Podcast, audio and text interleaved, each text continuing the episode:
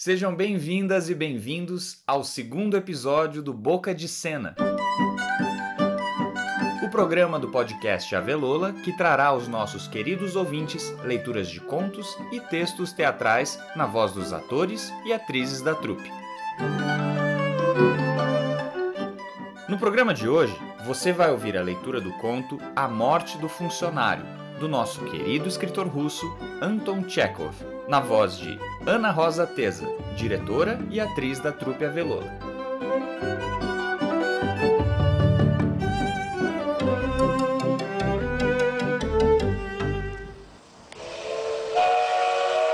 Mas antes de tocarmos o terceiro sinal, lembre-se, o podcast Avelola é uma iniciativa independente. Compartilhe com seus amigos e familiares. Venha conosco nessa aventura artística. Tenham todos uma ótima viagem.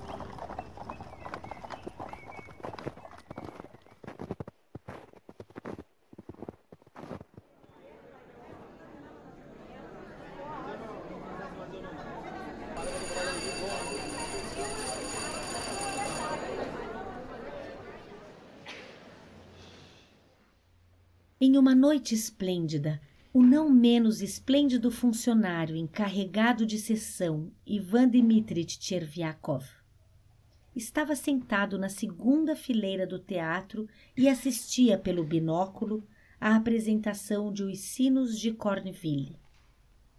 Olhava e se sentia no auge da bem-aventurança, mas de repente, nas narrativas encontra-se com frequência esse mas de repente, os autores estão certos. A vida é tão cheia de acontecimentos inesperados. De repente, seu rosto enrugou. Os olhos reviraram, sua respiração parou. Ele afastou o binóculo dos olhos, inclinou-se para a frente e. Espirrou, como vocês perceberam. Não se proíbe a ninguém e em parte alguma de espirrar. Camponeses e chefes de polícia espirram. E às vezes até conselheiros secretos espirram. Todo mundo espirra. Tcherviakov não ficou nem um pouco embaraçado. Enxugou-se com o lenço e, sendo um homem educado, olhou em sua volta para ver se havia incomodado alguém com o seu espirro mas então foi inevitável que ficasse atrapalhado. Ele viu que um velhinho sentado à sua frente, na primeira fileira, enxugava cuidadosamente a careca e o pescoço com a luva e resmungava alguma coisa. Tcherviakov reconheceu no velhinho o general civil Brizijalov, funcionário do departamento de viação. Eu cuspi nele, pensou Tcherviakov. Não é meu chefe, é do outro departamento. Mas mesmo assim é embaraçoso. Tenho que pedir desculpas. Tcherviakov deu uma tossidinha, inclinou o tronco para a frente e sussurrou no ouvido do general. Perdoe-me, excelência. Eu espirrei no senhor. Foi sem querer. Não foi nada, não foi nada. Pelo amor de Deus, me perdoe, pois eu Oh, sente-se, por favor. Deixe-me ouvir a cena. Tcherviakov ficou confuso. Sorriu com ar apalermado e olhou para o palco. Ele assistia à peça, mas já não sentia a mesma bem-aventurança. A preocupação começou a torturá-lo.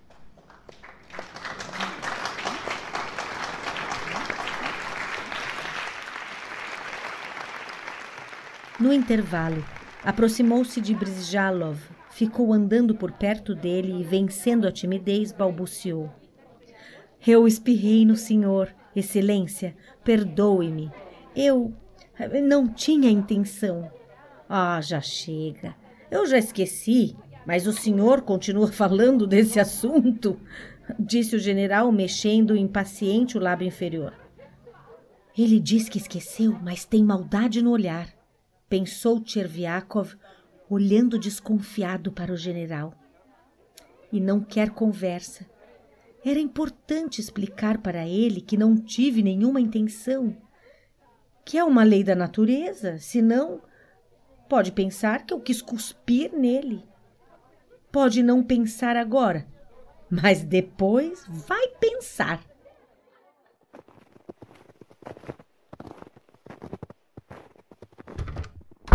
Chegando em casa, Tcherviakov contou à mulher sua grosseria, mas lhe pareceu que ela reagiu de modo muito leviano ao ocorrido. Apenas levou um susto, porém, depois, quando soube que Brizjalov não era do departamento do marido, sossegou.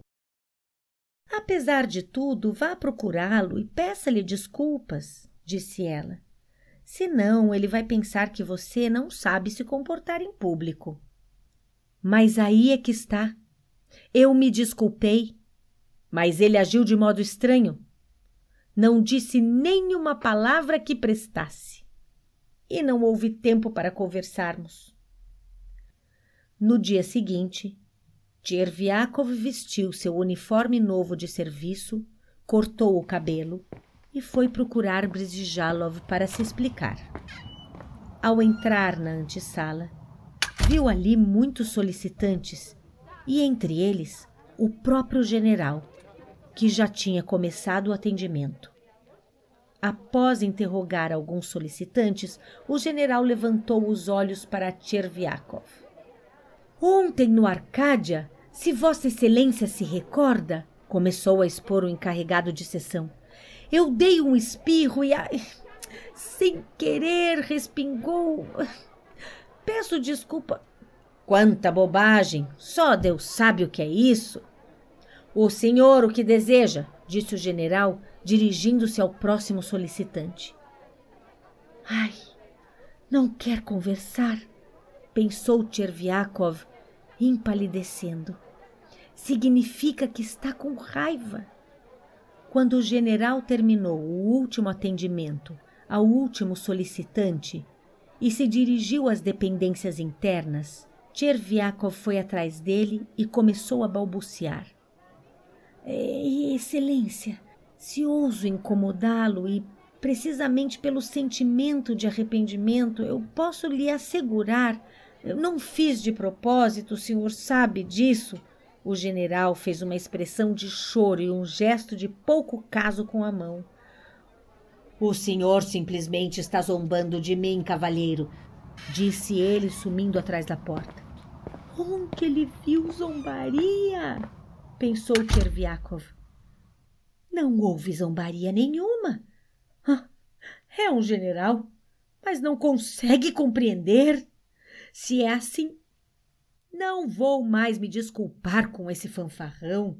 Que vá para o diabo. Vou lhe escrever uma carta. Mas não o procuro mais. Juro. Nunca mais. Esses eram os pensamentos de Tcherviakov enquanto voltava para casa. Mas a carta para o general ele não escreveu. Pensou, Pensou e não conseguiu redigi-la. Foi necessário ir pessoalmente se explicar no dia seguinte.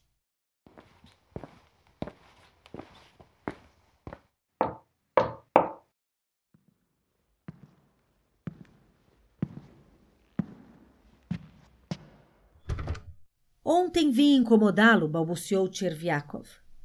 Quando o general o olhou interrogativamente não para zombar de Vossa Excelência, como se dignou a afirmar. Eu estava pedindo desculpas porque espirrei e atirei respingos e nunca pensei em zombar. Ousaria eu, Uma zombaria? Se isso acontecer, significa que não haverá mais respeito entre as pessoas. Fora daqui! vociferou o general, já azul e tremendo. O que, senhor? Sussurrou Tcherviakov, entorpecido de pavor. Fora daqui! repetiu o general sabateando. Algo rebentou dentro da barriga de Tcherviakov. Sem conseguir ver nem ouvir nada, ele recuou até a porta, saiu para a rua e foi embora, arrastando-se. Chegou maquinalmente em casa, deitou-se no divã sem tirar o uniforme e morreu.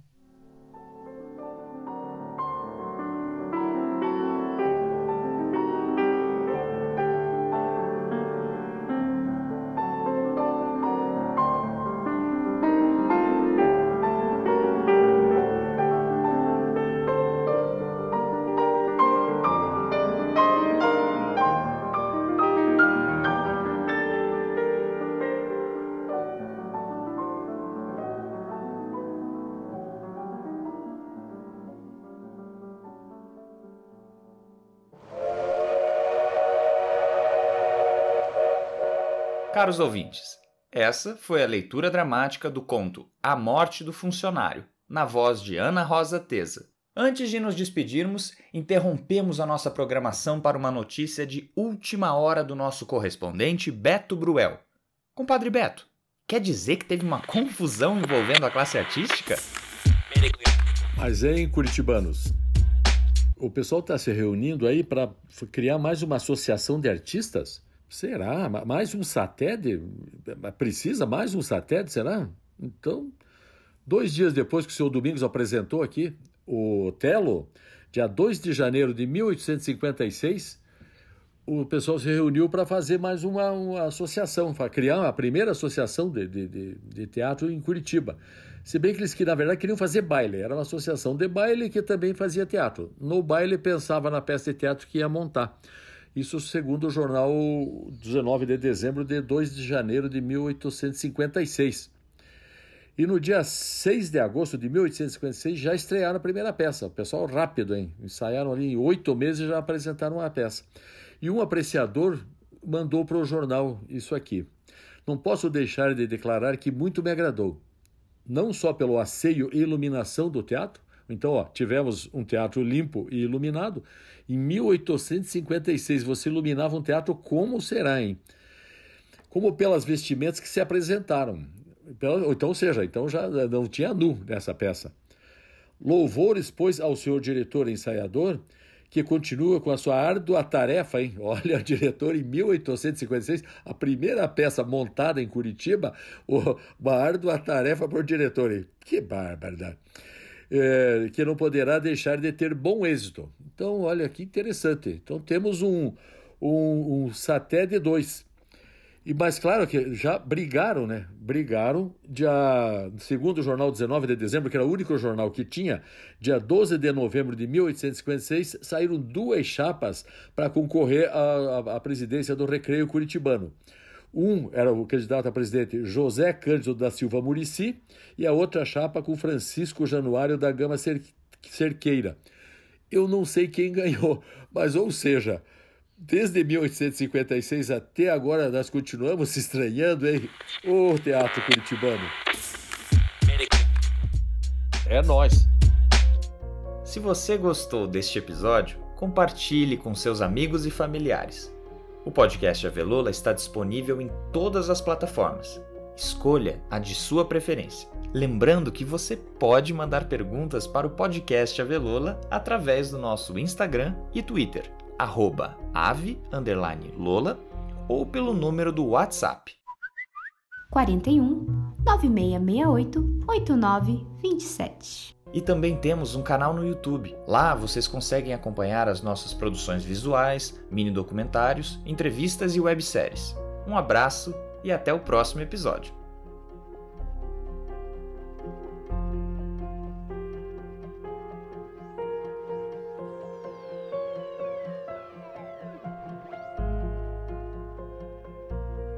Esse episódio foi apresentado por Luiz Fernando Nicolosi. Elenco: Ana Rosa Teza. Trilha sonora: Breno Monte Serra e Arthur de Lima Jaime. Edição: Larissa de Lima e Luiz Fernando Nicolosi. Apresentação do quadro Mais em Curitibanos, Beto Bruel. Roteiro: Trupe Avelola de Teatro.